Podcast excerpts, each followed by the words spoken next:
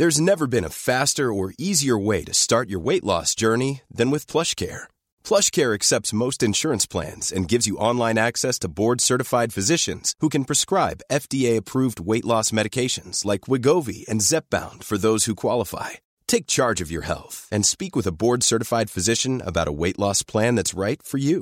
Get started today at plushcare.com slash weight loss. That's plushcare.com slash weight loss. plushcare.com slash weight loss.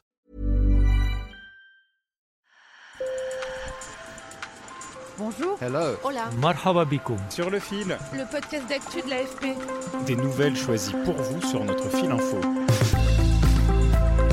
Dans quelques jours, SLS, la méga fusée de la NASA, doit décoller depuis Cap Canaveral aux États-Unis, sauf problème de dernière minute.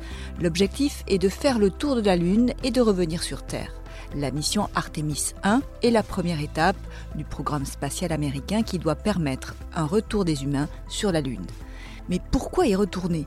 Vous allez l'entendre, les Américains veulent faire de la Lune un tremplin vers Mars. La reconquête de la Lune est bien sûr l'objet d'une rivalité géopolitique des grandes puissances. Pour comprendre les enjeux de ce retour vers la Lune, j'ai invité Isabelle Sourbès-Verger, directrice de recherche au CNRS, spécialiste des politiques spatiales, ainsi que Lucie Aubourg, la journaliste de l'AFP au bureau de Washington qui suit l'actualité spatiale. Sur le fil.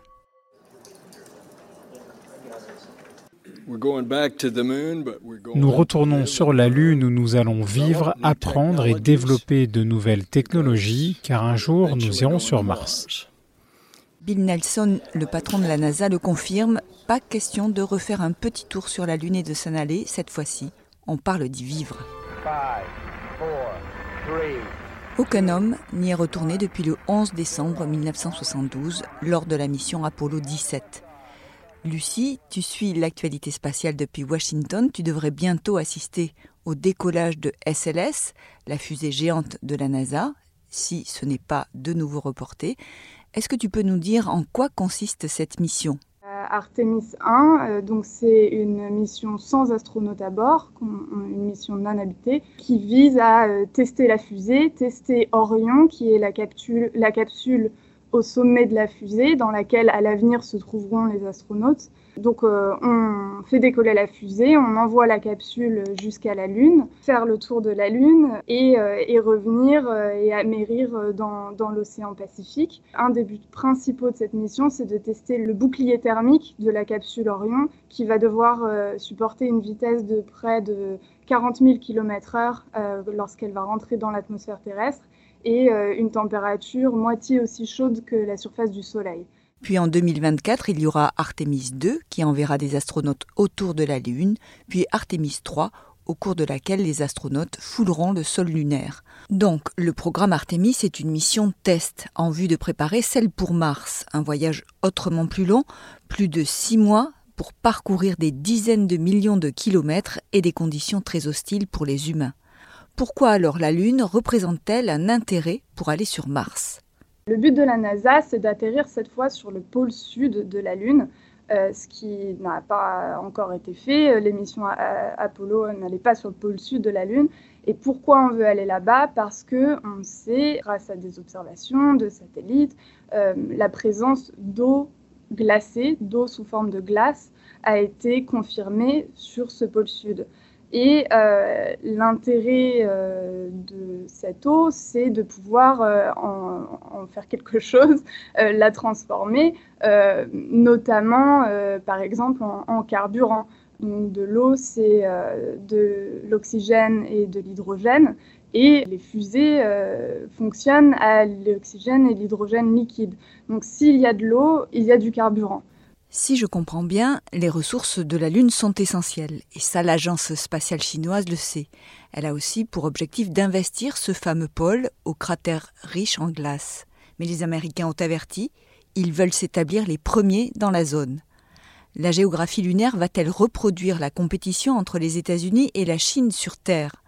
Pour Isabelle Sourbès-Verger, spécialiste des politiques spatiales au CNRS, la tactique chinoise qui consiste à laisser les Américains partir d'abord est plutôt avantageuse financièrement.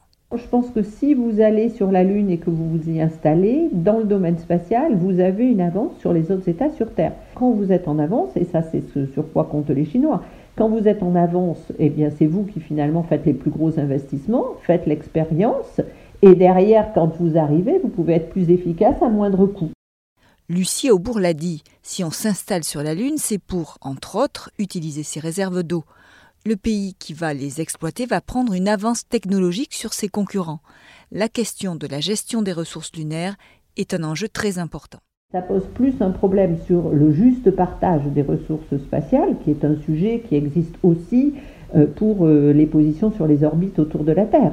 Et, donc là, en fait, ça veut dire qu'il faut que les États, dans une enceinte comme les Nations Unies, arrivent à s'entendre.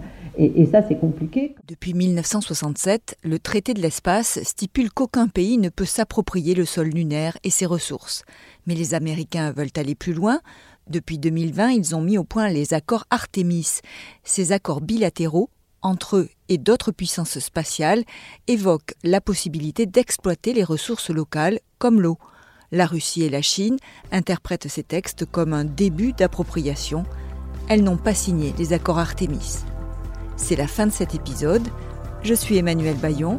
Merci de nous avoir écoutés. Vous pouvez nous écrire à podcast@afp.com ou Instagram. À très bientôt.